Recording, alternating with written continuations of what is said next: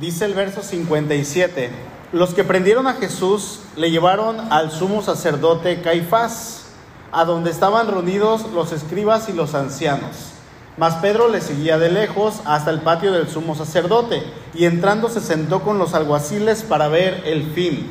Y los principales sacerdotes y los ancianos y todo el concilio buscaban falso testimonio contra Jesús para entregarle a la muerte. Y no lo hallaron, aunque muchos testigos falsos se presentaban. Pero al fin vinieron dos testigos falsos que dijeron, este dijo, puedo derribar el templo de Dios y en tres días reedificarlo.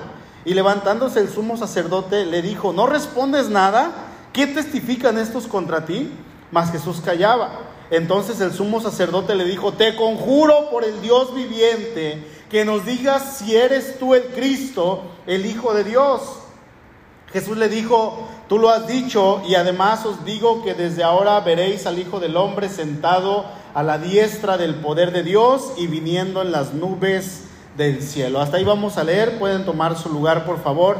Llega por fin el momento en el cual nuestro Señor Jesús es llevado ante aquellos que durante tanto tiempo habían buscado prenderle. Eh, casi tres años ellos estaban viendo la oportunidad de poder agarrarle, de poder capturarle. Para estas personas era un sueño hecho realidad. Eh, era como estar buscando a un fugitivo, era como estar buscando a una persona que había hecho muchas cosas malas, como aquellos casos que vemos en las películas donde están eh, tras un asesino y lo agarran después de 5, 6 años, 10 años y, se logra y se hacen documentales y es algo espectacular, ¿no? Bueno, era algo similar en estos momentos, ya no lo tenían como un predicador, ya no lo tenían como aquella persona que estaba ahí confrontándolos día a día, que cuando ellos intentaban decirle algo al Señor, Él con su sabiduría simplemente a la hora de hablar los humillaba y ellos quedaban humillados en ese eh, supuestamente conocimiento que ellos tenían de las escrituras, ya no podían hacer nada ante la sabiduría del Señor. Entonces, ya no estaba en la condición de predicador, de aquel que hacía milagros, de aquel que confrontaba, sino ahora estaba como alguien eh, propenso, eh, ¿cómo se dice? Alguien inocente, indefenso, propenso a, morir en cualquier momento y estaban a punto de condenarle a muerte. Y es, es que estas personas realmente en su corazón eh, eran malvadas, se estaban alegrando por el hecho de que iban a condenar a una persona a muerte y resulta que esta persona era inocente. Bueno, en esta porción bíblica vamos a ver a dos tipos de personas. Por un lado están aquellas personas que desean la muerte del Señor, personas que eran religiosas, pero al mismo tiempo tenían a Satanás en sus corazones. Personas que por un lado proclamaban la piedad de Dios, pero por el otro lado la negaban con sus hechos. Y en esta tarde, hermanos, vamos a analizar dos clases de personas que son eh, bueno, vamos a ver dos clases de verdades que son las que están en este mundo y son aquellas que nos influencian y nosotros vamos a decidir en cuál verdad vamos a vivir. Vamos a ver a un grupo de personas que traían sus verdades ante el santo concilio para dar declaraciones en el lugar más santo de Jerusalén, o sea, estamos hablando del Sanedrín. Y el Sanedrín en ese momento dice que estaban ahí todos sus representantes, dice el verso 57.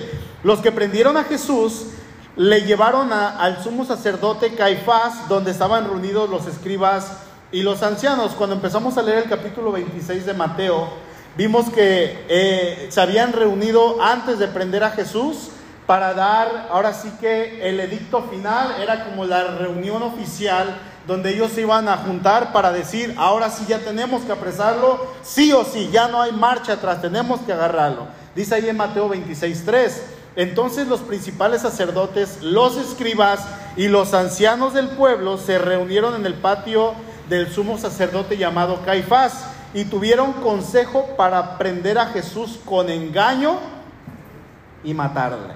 Entonces, se juntan y dicen es tiempo de aprender, de agarrar a Jesús. Tiempo después, un hombre llamado Judas de los doce se presenta ante ellos y este hombre les cae como anillo al dedo cuando él les dice, yo les voy a entregar al Señor Jesús. Ahora, En este patio del sumo sacerdote llamado Caifás estaban los ancianos del pueblo, estaban los sacerdotes, estaban todos los líderes, dice el verso 59, y los principales sacerdotes y los ancianos de todo, y los ancianos y todo el concilio, y ellos buscaban falso testimonio contra Jesús para entregarle a muerte, y no lo hallaron. ¿Qué, estaban buscando? Un falso testimonio. ¿sí? Dice, y no lo hallaron, aunque muchos testigos falsos se presentaban, pero al fin vinieron dos testigos falsos. En primer lugar, en esta tarde, en esta noche ya, vamos a ver que este texto nos muestra la verdad del ser humano en decadencia. Vamos a ver la verdad del ser humano en decadencia. Era en realidad, hermanos, todo el grupo del Sanedrín, todos aquellos que formaban el círculo más grande, el círculo religioso más grande de todo Jerusalén. Podríamos decir que no había nada, no había un lugar más lleno de espiritualidad y de santidad en toda la ciudad que el Sanedrín. Era el lugar más santo, era el lugar al que pertenecían todos los hombres más piadosos y más amadores de la ley. Sí, sí. Siento que está muy alto, ¿no? Pertenecían los, los, los hombres más piadosos y los hombres que más amaban la ley que decían yo amo al Señor. Es como, por ejemplo, si ahorita yo les pregunto, ahorita yo, yo les pregunto, hermanos, a ver, si, si, si, si yo le pregunto, hermana Susana, ¿cuál podría ser el lugar más santo y más espiritual de todo San Vicente? Y si ustedes me hacen esa pregunta a mí, yo les diría, ah, pues esto es sencillo, es el lugar donde se reúnen los cristianos. Y no es por hacer alarde de que somos los más santos, de que somos aquellos que, que, que, no pecamos, no, simplemente yo estoy seguro de que el pueblo de Dios es aquellos que han sido santificados por nuestro Señor Jesucristo. Aunque sí, ciertamente somos pecadores, redimidos, seguimos pecando, seguimos enojándonos, seguimos cometiendo errores y sin embargo, hermanos, yo podría decirles en cuanto al lugar, donde se reúnen los hombres y las mujeres más santas de todo el pueblo, de todo este lugar, es el Divino Salvador. ¿Cuántos me apoyan en eso? ¿Sí o no? ¿Por qué? Porque hemos sido redimidos, somos santificados, hemos sido apartados del pecado. Ahora caminamos en la voluntad del Señor. Entonces, se supone que en este lugar, el Sanedrín, estaban los hombres más santos de todo el pueblo, ¿sí? Eran hombres que amaban al Señor, aunque en este ellos no lo hacían, aunque en este lugar sí amamos al Señor. Amén. Sí le amamos con todo el corazón. Estamos reunidos aquellos que, aunque con errores, eh, nos caemos, pecamos y vamos con el Señor, le pedimos perdón, nos levantamos y le decimos, Señor, yo quiero caminar contigo día a día. Fallamos, vamos con Él, tratando de que nuestra relación no se deteriore, tratando de que nuestra relación eh, no se vea afectada. Bueno, este grupo no era para nada así, en lo más eh, mínimo, no era así. Ellos tenían las manos manchadas de sangre, sus corazones llenos de pecado y eran todavía considerados por el pueblo como gente santa inmune ante las leyes que ellos mismos habían puesto ante el pueblo y ellos no ejecutaban. ¿sí? Hay en una ocasión, en Juan capítulo 8, el Señor les dijo, ustedes hacen las obras de su padre el diablo. Ustedes hacen las obras de su padre el diablo. ¿Cuál era esa obra? En este caso en específico, el Señor estaba hablando de que eran unos mentirosos. Dice el, el verso 44, ustedes son de su padre el diablo y los deseos de su padre quieren hacer. Él ha sido homicida desde el principio y no ha permanecido en la verdad porque no hay verdad en él. Cuando habla mentira, habla de suyo, dice, es lo que le sale a él por naturaleza, la mentira, porque él es un mentiroso y es padre de mentira. Y el, Señor les dice, ustedes son iguales, homicidas, ¿sí? No, no permanecen en la verdad y son mentirosos. Ellos estaban hablando mentiras contra el Hijo de Dios, incluso estaban trayendo gente falsa para que mintiera contra el Hijo de Dios. Dice el texto que traían testigos falsos que testificaban cosas del Señor que no eran ciertas y ellos levantaban falsos testimonios, hablaban cosas que realmente estaban lejos de ser verdad, inventaban toda clase de mentiras para poder acusar al Señor, pero el Sanedrín no lograban acusar al Señor, no podían tener pruebas suficientes, no podían encontrar testigos falsos que fueran lo suficientemente inteligentes para concordar, porque los testimonios de ellos no coincidían. A ellos los metían en un lugar aparte, uno por uno, y hablaban algo. Y decían, ah, pues yo dije, yo, yo la otra vez vi que el Señor Jesús hizo esto. Y luego entraba el siguiente, a ver, ¿qué dijo tu compañero? Ah, ah pues, y el testimonio no concordaba. Entonces no había manera en que pudieran justificar que ellos querían condenar al Señor. No podían. Hasta que resulta que dos personas se ponen de acuerdo y ellos dicen, escuchamos algo del Señor. Vayan buscando Juan capítulo 2, por favor. No me pierdan Mateo. Llegan estas personas usando una acusación basada en una distorsión de algo que el Señor había dicho. Y dice ahí el verso 19 del capítulo 2 del Evangelio de Juan. Respondió Jesús y les dijo, destruyan este templo y en tres días lo levantaré. Dijeron luego los judíos, en 46 años fue edificado este templo y tú en tres días lo vas a levantar. Dice el, 21 más, él hablaba del templo de su cuerpo. Cuando el Señor dice, destruyan este templo y en tres días yo lo levanto, obviamente él se estaba refiriendo a su cuerpo, él estaba hablando del momento en que él iba a morir y él que iba a resucitar. ¿Cuántos días duró en la, en la tumba? Tres días, pero ellos lo interpretan como una profecía de la destrucción del templo que habían durado 46 años construyéndolo y era algo de lo que el Señor no estaba hablando. Y es que realmente el templo para el Señor, un templo, hermanos, como este lugar, hecho de manos humanas, ¿saben qué? No es importante. ¿Sabían eso? No es importante. Amén, hermana. Estamos tratando de, de, hermosearlo día a día. Ahí estamos medio enjarrando y llega el hermano y dice, ¿qué hicieron? El hermano Jaime. Pero ¿qué hicieron aquí? ¿Quién enjarró? Y nosotros bien felices todo chueco los muros. Y estamos hermoseándolo y estamos queriendo, pensando ahorita a lo mejor en poner más techo de aquel lado, de, lámina, pero estamos pensando y orando por la losa y estamos pensando en el salón de allá arriba, el segundo piso de aquí, todo. Queremos hermosearlo, pero este lugar no es importante en sí, no es algo en lo que el Señor diga, terminen el templo, porque Él quiere que se reúnan ustedes. A eso venimos, a reunirnos para alabarle. Ciertamente en aquel lugar iba a ser llamado casa de oración, casa de Dios. Pero el Señor estaba a punto de establecer un nuevo orden. Y ese orden, ese nuevo pacto, iba a comenzar a partir de la resurrección de nuestro Señor. Ahora el templo de Dios iban a ser personas redimidas, pecadoras, que ahora tratan y quieren vivir conforme a la voluntad de Dios. Ciertamente la presencia de Dios ahí en el Antiguo Testamento estaba representada en el arca del pacto. Era donde Dios habitaba, podríamos decirlo así. No sé si se acuerden ahí en, en, Samuel, cuando los filisteos capturan el arca, se la llevan y, ellos estaban espantadísimos y de hecho la presencia de Dios se fue del pueblo. Ellos decían, nos robaron a Dios, ¿se imaginan? Nos robaron al Señor y los filisteos decían, tenemos a su Dios.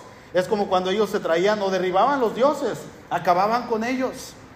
Y los filisteos decían, tenemos a su Dios. Y cuando el arca está allá en Filistea, comienzan a salirle tumores a las personas, les comienzan a salir llagas y comienza a haber una serie de cosas que ellos dicen, Dios está aquí. Vamos a enviarles de regreso a su Dios. Y se lo envían en unas mulas, ¿se acuerdan?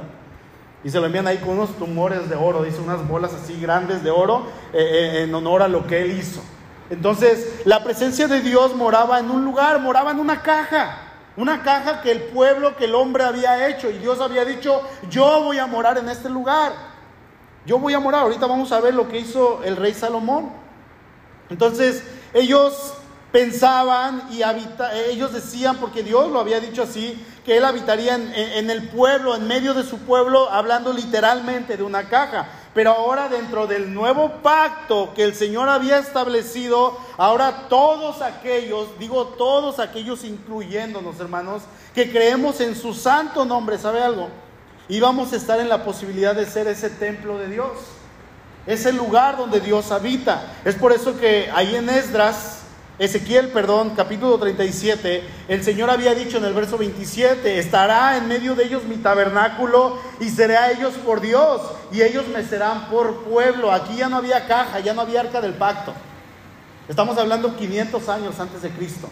Cuando el pueblo estaba en Babilonia, Ezequiel se levanta y da estas profecías. Ya no iba a haber un lugar, pero el Señor dice, estará en medio de ellos mi tabernáculo y será ellos por Dios y me serán por pueblo y sabrán las naciones que yo Jehová santifico a Israel, estando mi santuario en medio de ellos para siempre. Cuando dice, está, eh, eh, eh, habitaré en medio de ellos para siempre y mi santuario estará, estará en medio de ellos, se refiere a la morada de Dios Espíritu en los creyentes el Espíritu de Dios habitando en su pueblo, no en medio de su pueblo. Es como si hiciéramos una bolita, un circulito y pusiéramos ahí, ahí en medio a Dios. Ahí está Dios. No, no, Dios iba a habitar en su pueblo.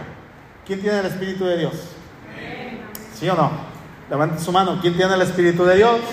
Si usted tiene el Espíritu de Dios, hermano, usted es hijo de Dios, usted es templo de Dios. Primera de Corintios capítulo 3, verso 16. ¿No saben que son el templo de Dios y que el Espíritu de Dios mora en ustedes?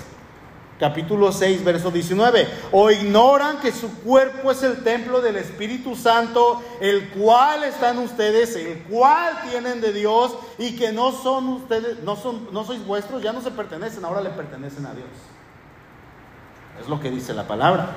Si usted es hijo de Dios, usted que levantó la mano ahorita, hermano, un genuino hijo de Dios, hermano, usted tiene el Espíritu de Dios y el Espíritu de Dios habita en usted, el Dios creador del universo, el Todopoderoso, ¿sabe qué? Vive en usted. Por lo tanto, usted es habitación de Dios, usted es portador del Dios eterno, portador de la gloria de Dios, usted es la iglesia de Dios, usted es el templo del Dios viviente. ¿No le da gusto? Usted es el templo del Dios viviente. Es por eso que este lugar es solamente un edificio para reunirnos. No es importante en sí. ¿Queremos verlo bonito? Por supuesto que sí. Por eso regamos las plantas. Si las ve decaídas, pues fui yo o fue Willy. Eh, las regamos y a veces las regamos. Y le damos una barridita y luego vienen las chicas y dan una barrida y levantan y luego las hermanas. Y ahí estamos intentándolo, pero este lugar no es importante. Nos reunimos aquí como iglesia, pero este lugar no es la iglesia, la iglesia es usted. Usted es el templo del Espíritu de Dios. Dios vive en su iglesia. ¿Sí? Es por eso que la escritura nos dice en muchísimos pasajes que Él es el Dios que vive en su pueblo. Pero les voy a leer Apocalipsis capítulo 21, verso 3. Se lo, se lo leo en la nueva traducción viviente. Oí una voz fuerte que salía del trono y decía, miren, el hogar de Dios ahora está entre su pueblo. Él vivirá con ellos y ellos serán su pueblo. Dios mismo estará con ellos. Dios mismo habitará con ellos. Es así como dice el verso. El hogar de Dios está en donde? Entre su pueblo. En su pueblo, viviendo en su pueblo. Dios vive en nosotros. Cuando usted se va de este lugar, hermano, ¿sabe qué es lo que pasa aquí? ¿Sabe qué es lo que pasa en el templo? Nada. Nada. Casi todas las noches antes de dormirme checo las cámaras a ver qué hay. ¿Y sabe qué es lo que se mueve? Las plantas por el viento. Es todo. No se mueve nada más, no hay nadie, no se vienen los ángeles aquí a cantar al Señor porque Dios no está aquí. Dios está ahí en mi casa, en mi cama cuando yo me estoy acostando. Está a un lado cuando está mi esposa. Ahí está el Señor. Dios no está en este lugar. Este lugar es simplemente un edificio donde nos congregamos, nos reunimos. Sí, le llamamos la iglesia. ¿A dónde vas? A la iglesia, culturalmente, así se le dice, hermano, pero la iglesia es usted. Y eso es lo que el Señor venía a establecer. La posibilidad de que el Dios de los cielos, el Dios eterno, habitara en medio de su pueblo.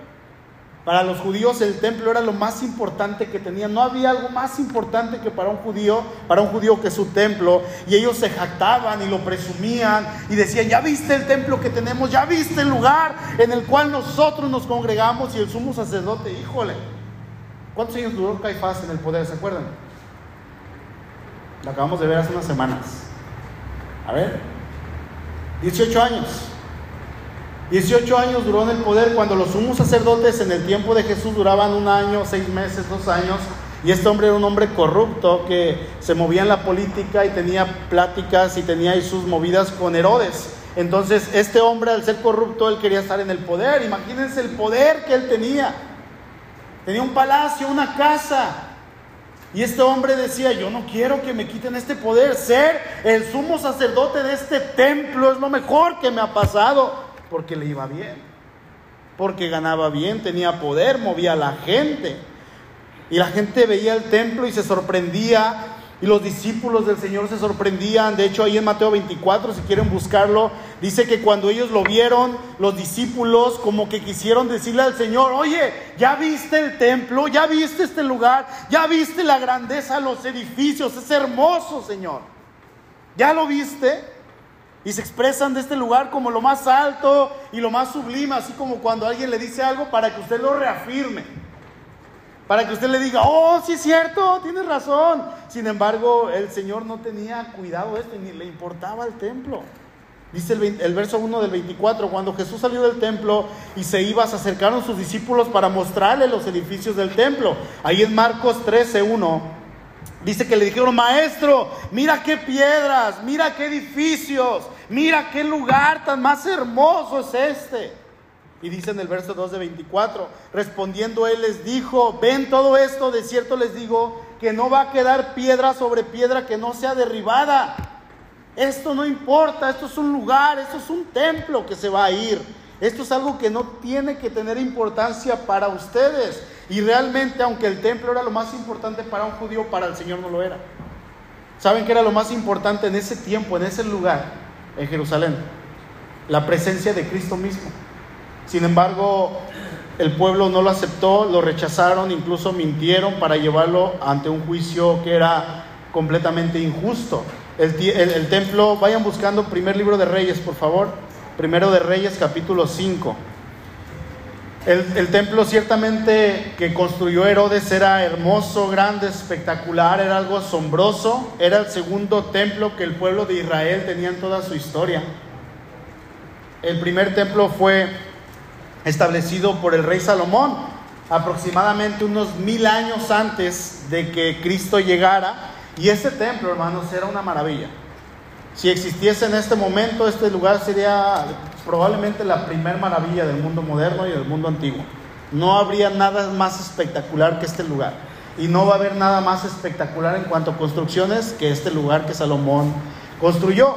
Dice el versículo 5, le voy a leer algunos versículos, los que considero un poquito más importantes. Yo le invito a que en su casa usted lea esto como tarea, capítulo 5, capítulo 6, si pueden leerlo en otra versión que no sea la Reina Valera 60, en la nueva versión internacional, Palabra de Dios para Todos, Dios habla hoy en la que ustedes quieran, para que puedan entenderlo en cuanto a medidas y en cuanto a todo lo que está hablando. Dice el verso 5, por lo tanto, me propongo construir un templo en honor, en honor del Señor mi Dios, pues él le prometió a David, mi padre, tu hijo a quien pondré en el trono como sucesor tuyo, construirá el templo en mi honor. Versículo 10. Así que Hiram le proveía a Salomón toda la madera de cedro y de pino que éste deseaba. Y Salomón por su parte, fíjense todo lo que gastó, todo lo que implicaba y toda la gente que estaba involucrada en la construcción del templo. Dice, y Salomón por su parte años tras año le entregaba a Irán como alimento para su corte 20 mil cargas de trigo y 20 mil medidas de aceite de oliva. Verso 13, el rey Salomón impuso trabajo forzado y reclutó a 30 mil obreros de todo Israel. Los envió al Líbano en relevos de 10 mil al mes, de modo que pasaban un mes en el Líbano y dos meses en su casa. Verso 15, Salomón tenía en las montañas 70 mil cargueros y 80 mil canteros, 150 mil personas. 150 mil personas trabajando para, construir, para conseguir material para la casa de Dios. Había además 3.300 capataces que estaban al frente de la obra y dirigían a los trabajadores. Para echar los cimientos del templo, el rey mandó que, se que sacaran de la cantera grandes bloques de piedra de la mejor calidad. Los obreros de Salomón e Hiram, juntos, junto con los que habían llegado de Gebal, tallaron la madera y labraron la piedra para la construcción del templo. Vamos al capítulo 6, versículo 2. El templo que el rey Salomón construyó para el Señor medía 27 metros de largo. Este, este templo de orilla a orilla mide 33. Era más pequeño que este lugar. Si estamos hablando aproximadamente donde empieza eh, el salón de, ahí, de aquel lado. Hasta ahí medía más o menos. Dice por 9 metros de ancho. Aquí son 14 metros de ancho. Entonces era más pequeño que esto. ¿sí? Y 13 metros y medio de alto, eso sí era muy alto. Verso 9, Salomón terminó de construir el templo techándolo con vigas y tablones de cedro. 14, cuando Salomón terminó de construir la estructura del templo, revistió las paredes interiores con tablas de cedro, artesonándolas desde el piso hasta el techo. El piso lo recubrió con tablones de pino. 21, además, Salomón recubrió de oro puro el interior del templo y tendió cadenas de oro a lo largo del frente del lugar santísimo, el cual estaba recubierto de oro. En este lugar santísimo era donde pusieron el arca del, el arca del pacto y en el arca del pacto vivía Dios. Sí, lo, lo, digo así, se escucha raro, ¿no? Pero ahí vivía, ahí habitaba Dios. Estaba el lugar santísimo cubierto de una cortina grande y gruesa. Luego estaba el lugar santo y luego ya salían hacia el patio, ¿ok? Así estaba construido este lugar. Dice, ¿en cuál me quedé? 22. Dice 23, Salomón mandó esculpir el santuario interior, para el santuario interior, dos querubines de madera de olivo, cada uno de los cuales medía cuatro metros y medio de altura. Para que se den una idea, esta, este muro hasta el techo son 4.7 metros. Quítenle 20 centímetros y eso medía cada querubín. Eran dos tallados de madera. Y luego dice el 28, luego Salomón recubrió de oro los querubines. O sea, imagínense cubrir este, estas semejantes imágenes de oro, verso 30, además recubrió de oro los pisos de los cuartos interiores y exteriores del templo. 32, sobre las dos puertas de madera de olivo talló figuras de querubines, palmeras y flores abiertas, y todas ellas las recubrió de oro. Verso 35, sobre ellas talló figuras de querubines, palmeras y flores abiertas, y las recubrió de oro bien ajustado al relieve. No era oro de 12 quilates no era oro de 10 ni de 14 quilates, era oro finísimo. Dicen que el oro más puro, en su estado más puro, es maleable. El oro es como una gelatina. Se puede, usted lo agarra y lo puede mover el oro y es como una gelatina y es oro puro. Es exageradamente carísimo. De ese oro usó Salomón para cubrir el piso. Se hizo un estudio hace algunos años, en el 2010, si no me equivoco. Se calculó que el costo del templo que Salomón construyó fue aproximadamente de unos 310 millones de dólares. 310 millones de dólares en un pedacito más chico que esto. Unos 6.200 millones de pesos.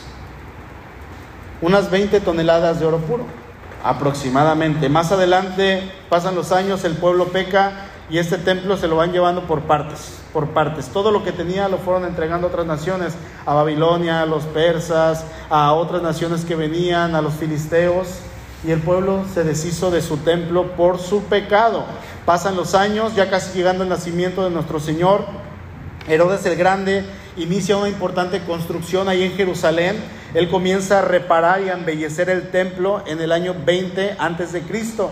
El primer templo de Salomón quedó sepultado y sobre este lugar levantaron el segundo templo.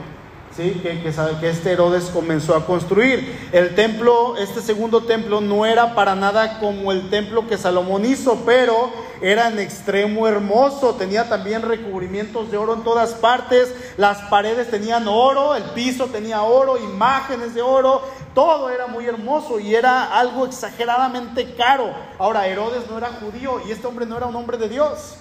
¿Por qué hizo todo esto? Bueno, él se quería congraciar con el pueblo. Él quería caerle bien al pueblo y quería tener al pueblo en sus manos. ¿Cómo lo iba a hacer? Con su Dios.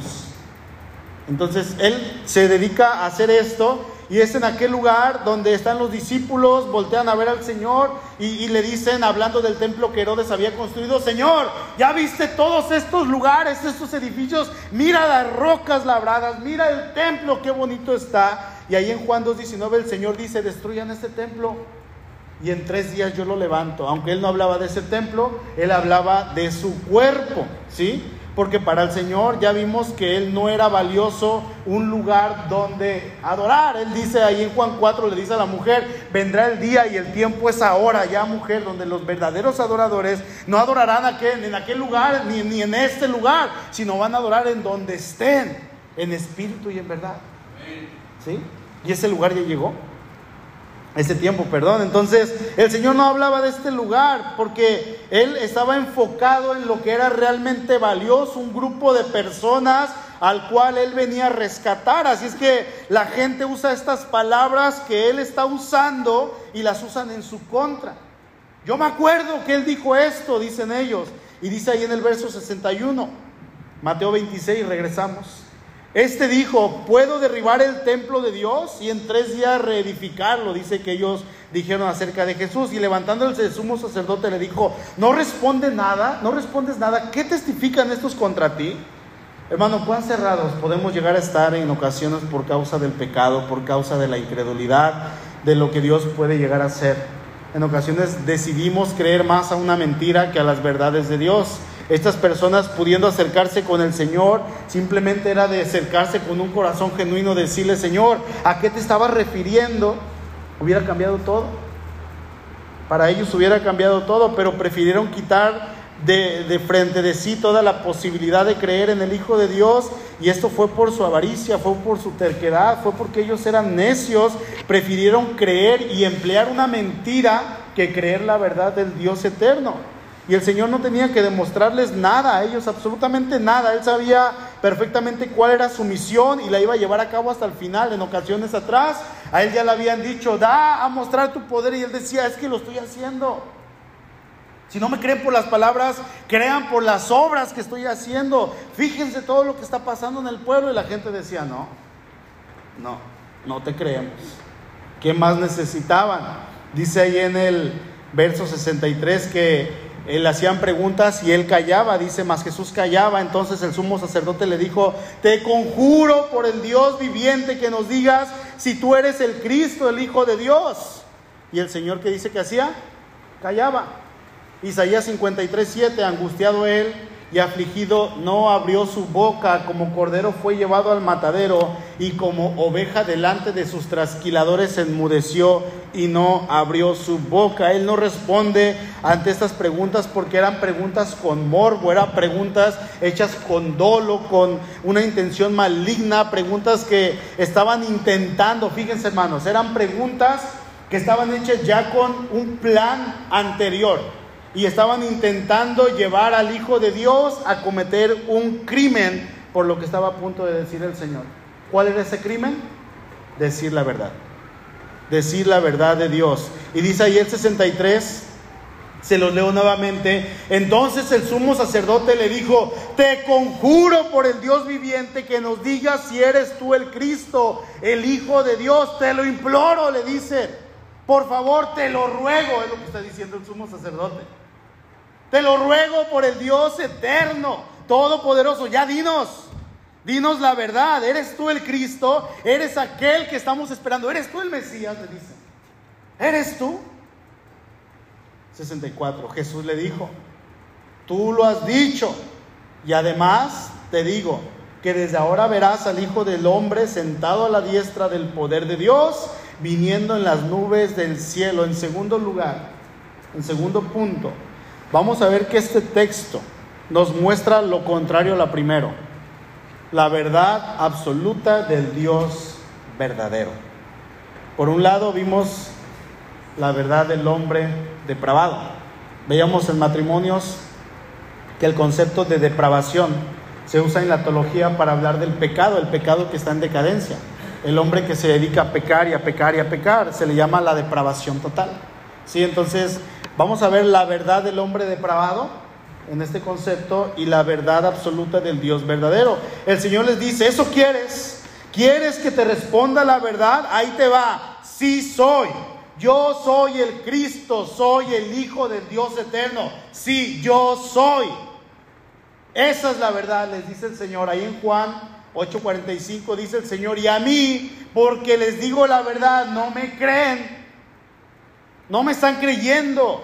Hermano, lo que va a salir de una boca que no tiene a Dios y quiera hacer el mal es mentira. Lo que va a salir de una boca que quiera agradar a Dios y quiera hacer el bien, ¿saben qué es? La verdad. Va a hablar la verdad y solamente la verdad. Ellos estaban queriendo enjuiciar al Señor, pero la única manera en que lo iban a lograr era haciendo que Él hablara. Era haciendo que Él soltara la sopa que él dijera todo lo que había en su corazón. ¿Y saben qué es lo que el Señor iba a hablar? La verdad. porque él no iba a hablar nunca una mentira. Ellos sabían bien que el Señor Jesús era el Cristo, ellos sabían que, que, el Señor era el Hijo de Dios prometido, ellos sabían a la perfección. Ahí en Juan capítulo 3 se le acerca Nicodemo, dice que era uno de los principales sacerdotes y le dice, maestro, sabemos que todo lo que tú haces viene de Dios y que tú vienes de Dios, porque nadie puede hacer estas cosas si Dios no está con él. Hemos platicado en el concilio, ahí en el Sanedrín nos hemos juntado y muchos, o si no es que todos hemos llegado a la conclusión de que tú eres el Cristo. Lo sabemos. Nicodemo los echó de cabeza. Y ellos no sabían, porque él fue de noche, fue en secreto.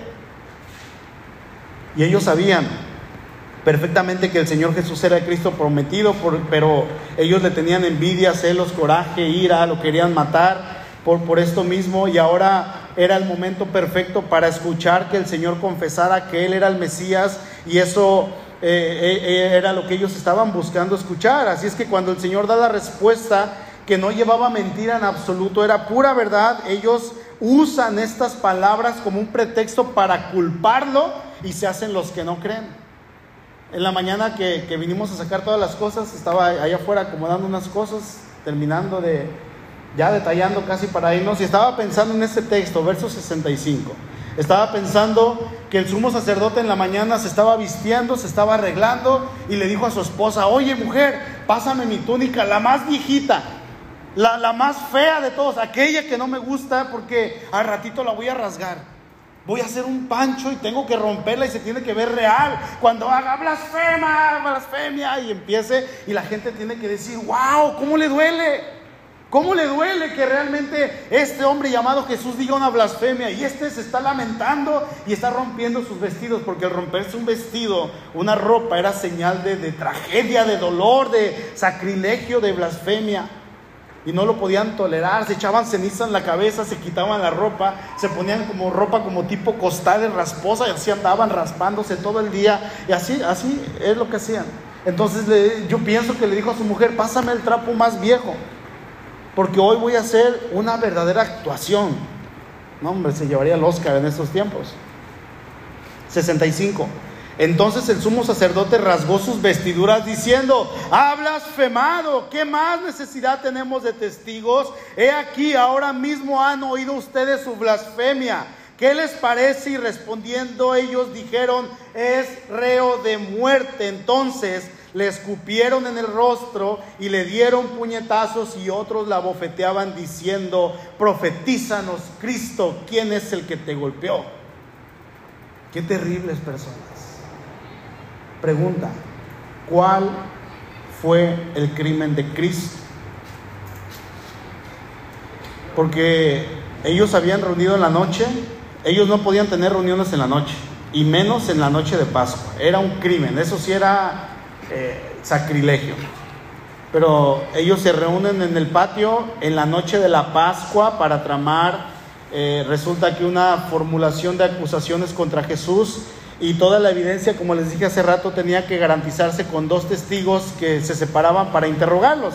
Durante pasaron algunas horas muy probablemente y ni siquiera los testigos podían conseguir que estuvieran de acuerdo entre ellos. Entonces se encuentra una acusación de que Jesús había dicho, eh, él ha dicho que va a destruir el templo y lo va a levantar en tres días. Y obviamente esto era una tergiversación de lo que el Señor había dicho. ¿Sí? Y esto lo, lo hicieron para convertirlo en una acusación y decir, vamos a, ahora sí, a condenarlo a muerte. Entonces esto se iba a acomodar ante sus planes diabólicos. Y esta acusación se formula repitiendo de manera deliberada, maliciosa y falsamente sobre estas palabras que el Señor había dicho. Entonces, el Señor cuando le hace una pregunta, Él se niega a contestar, Él no contesta en este momento, si se dan cuenta. ¿Por qué no contesta? Bueno, la ley lo avalaba, a nadie se le podía obligar a contestar en un juicio a una pregunta que lo estuviera inculpando. Él tenía derecho a quedarse callado. Entonces, el sumo sacerdote al ver que no contesta, él lanza la pregunta definitiva, la pregunta que para él era su pregunta mágica, la que le iba a traer toda la, resolución a todos sus problemas. ¿Sí? En tiempos anteriores, el Señor le había dicho a sus, a sus discípulos en repetidas ocasiones, yo soy el Cristo, pero les voy a pedir un favor. no le digan a nadie que yo soy el Mesías. No le digan. La pregunta es, ¿cómo llegó a saber el sumo sacerdote que tenía que hacerle esta pregunta a la cual el Señor no se podía rehusar? Y aquí, ¿saben quién entra nuevamente en escena? Judas. Judas. Aunque ellos ya sabían, aunque ellos ya tenían eh, eh, eh, resuelto y todos habían llegado a un acuerdo de que Jesús era el Cristo, cuando Judas se presenta ante ellos y les dice, yo les voy a entregar al Cristo, yo les voy a entregar al Señor, muy probablemente él reveló que Jesús era el Mesías. Y él dijo, ah, otra cosa que se me olvidaba, en varias pláticas él nos ha dicho que él es el Cristo, él nos ha dicho que él es el Mesías. Entonces Judas aquí nuevamente traicionó el secreto que Jesús les había dicho, no lo digan a nadie, no lo digan. En cualquier caso, si lo hizo o no, el sumo sacerdote ya tenía esta pregunta guardada para lanzarla al final y la hizo con un juramento. Le dice, te conjuro, te lo estoy rogando, dinos, tú eres el Mesías, tú pretendes ser el Hijo de Dios. Y este era el momento crucial, hermanos. Unas horas antes, el Señor había estado orando a su Padre, había tenido una lucha fuerte, él no quería. Y el Señor le da la respuesta y le dice, sí vas a querer y lo vas a hacer. No es conforme a tu voluntad, es conforme a mi voluntad. Y en ese momento podríamos decir que todo el universo, hermanos, todos los ángeles estuvieron en silencio, aguantando la respiración, esperando la respuesta del Señor. Si el Señor decía, no, no lo soy, el juicio perdía su razón de ser. Se acababa el juicio, ya no se le podía acusar de nada. Jesús podía decir simplemente, no, no lo soy, y él salía libre y se escapaba antes de que el Sanedrín pudiera tener otra manera para encadenarle y para condenarle.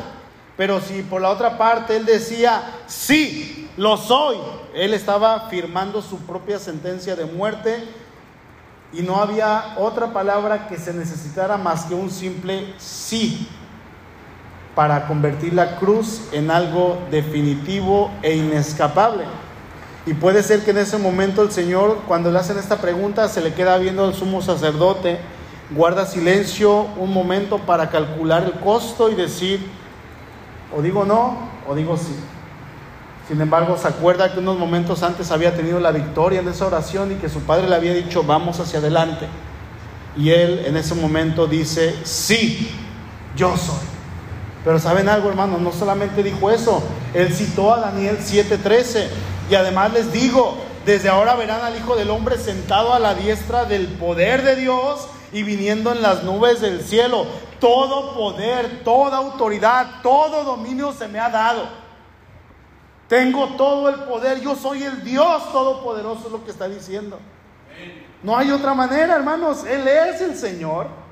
Y con esta gráfica de profecía del triunfo definitivo y de la majestad del escogido de Dios, él sabía muy bien lo que estaba haciendo. Inmediatamente se escucha un clamor a lo lejos que dice, blasfemia, hereje. Y se rasga las vestiduras y en una especie de horror histérico y trágico y tragedia y dolor, según ellos, lo condenan a muerte. E inmediatamente siguen escupitajos en su cara, bofetadas y golpearlo en su rostro. Y se empiezan a burlar de él. Y en este momento el juicio que tenía que ser lo más santo posible en el lugar más santo de todo el pueblo con la gente más santa, se olvidaron de la justicia y comienza la hostilidad venenosa de las autoridades judías. Y en esta reunión que había comenzado como un tribunal de justicia, acaba en una manifestación frenética de odio hacia el Hijo de Dios. ¿Se dan cuenta? El crimen del Señor Jesús, ¿cuál fue? Decir la verdad. Decir la verdad. Fue hablar con sinceridad sobre lo que es la verdad de Dios. Simplemente, hermanos, fue eso. Eso fue todo. Él dijo ahí en Juan 14, yo soy el camino, yo soy la verdad, yo soy la vida. Y en ese afirmar de que Él es la verdad, hermanos, Él no puede mentir, Él no va a mentir, jamás. Y el mundo sí va a mentir. El mundo sin Cristo va a mentir y va a calumniar hace aproximadamente 2700 años, un hombre llamado Isaías, ahí en el capítulo 5, verso 20, dijo, hay de, hay de los que a lo malo dicen bueno y a lo bueno malo, que hacen de la luz tinieblas y de las tinieblas luz, que ponen lo amargo por dulce y lo dulce por amargo. ¿Saben qué, hermano? Esto que pasó en el tiempo del Señor, esto que pasó en el tiempo de Isaías, hace 2700 años, hace 2000 años con el Señor, es lo mismo que está pasando en nuestros tiempos. Exactamente lo mismo. Lo bueno parece malo y lo malo parece bueno. Y el mundo allá afuera sin Cristo está cada día peor, cada día está más y más corrompido, depravándose. ¿Y sabe qué? No se va a detener. No se va a detener, no va a cambiar, no va a mejorar. Hay cristianos que oran, Señor, la paz, te pido la paz. No tiene caso. Porque va a empeorar.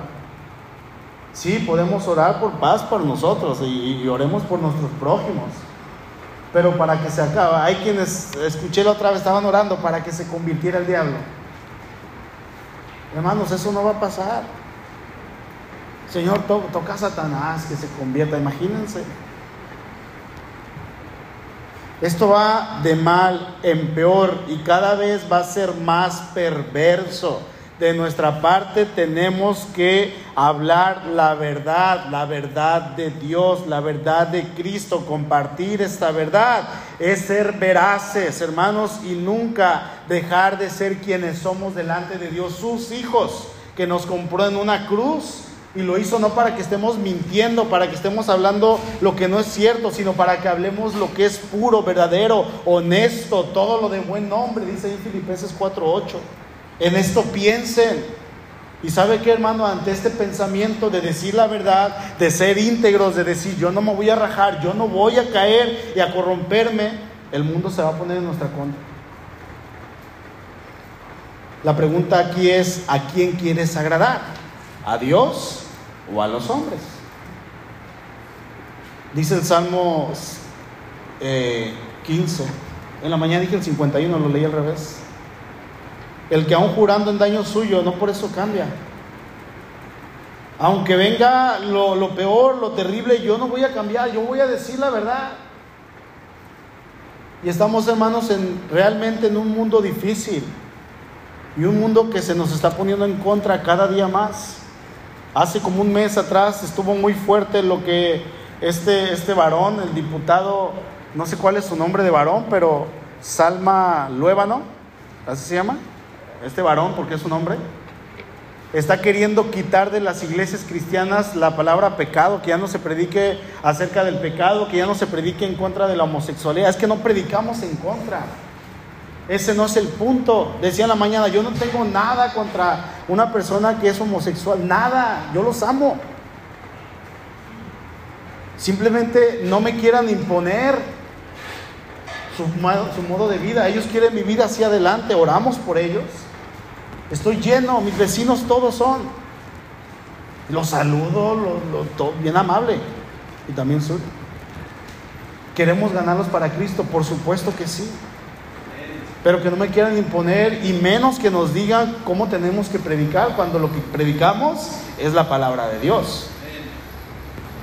Es este varón y otra mujer que, que no sé cómo se llama, se me olvidó su nombre, pero están muy fuertes y ahorita creo que ya rechazaron las iglesias allá en, la Ciudad de México, se juntaron tanto asambleas de Dios como los bautistas, Calvary Chapel y llevaron cartas, dijeron, no, esto no se puede, si él tiene sus derechos, yo también quiero mis derechos, a mí nadie me va a callar y empezaron, y empezaron y ahorita se calmó la situación, pero va a empezar otra vez. Y hay dos personas luchando por esto y se van a levantar cinco o diez diciendo, no, tienen que hablar lo malo que parezca bueno. Tienen que hacer lo que nosotros decimos y es ahí donde nosotros decimos, es más importante obedecer a Dios que a los hombres. Mira hermano, hasta el día de hoy, ya con esto concluyo, cuando una persona se encuentra cara a cara con Jesucristo, solamente hay dos opciones. O le odia o le ama. No hay un punto medio. No hay un punto medio. O lo amas o no lo amas. Ninguna persona que se dé cuenta de lo que el Señor Jesús exige puede ser neutral. No se puede quedar en un punto medio. O eres o no eres. O eres su aliado o eres su enemigo. Al ser su aliado vas a hablar la verdad. ¿Y sabes qué va a ocasionar eso? Que el mundo allá afuera se te aviente en tu contra. Le pasó al Señor. Si a mí me persiguieron, dijo, ¿qué más esperan ustedes? Agárrense. Hermano, es cristiano, no es cristiano. Pero cuando usted se convierte en enemigo de Dios, fácilmente así se va a ganar a las personas que hablan mentira, a los enemigos de Cristo, y usted se va a hacer enemigo de Cristo. Yo por mi parte quiero citar las palabras que dijo Josué. Yo y mi casa serviremos al Señor. Yo y mi casa vamos a, caminar en verdad, a hablar verdad, si en algún momento van a venir las consecuencias, hermanos, yo espero que no solamente el pastor, y a lo mejor el pastor es el primero que huye, espero que no. Ahorita es bien fácil decir, hermanos, van a hablar verdad. Y ustedes van a decirme, amén, ¿sí o no? Amén.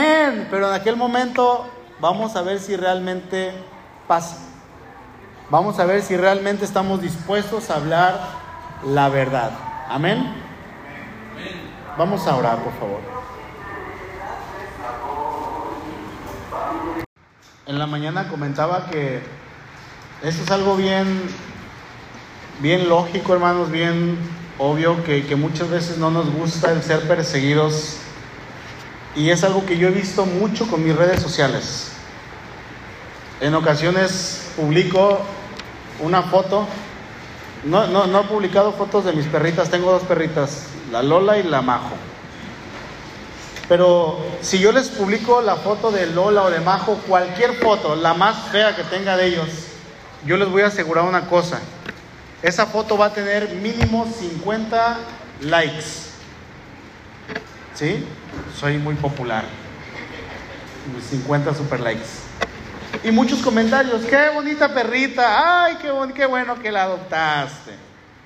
Pero he publicado fotos o he escrito cosas a, veces en mi muro que tienen que ver con el aborto, que tienen que ver con esto que estamos hablando. Y donde decimos o donde digo yo, representando a mi familia, mi casa y yo serviremos al Señor. Vamos a hablar la verdad. ¿Y saben cuántos likes tengo? Cuando mucho, cuatro. Cuatro.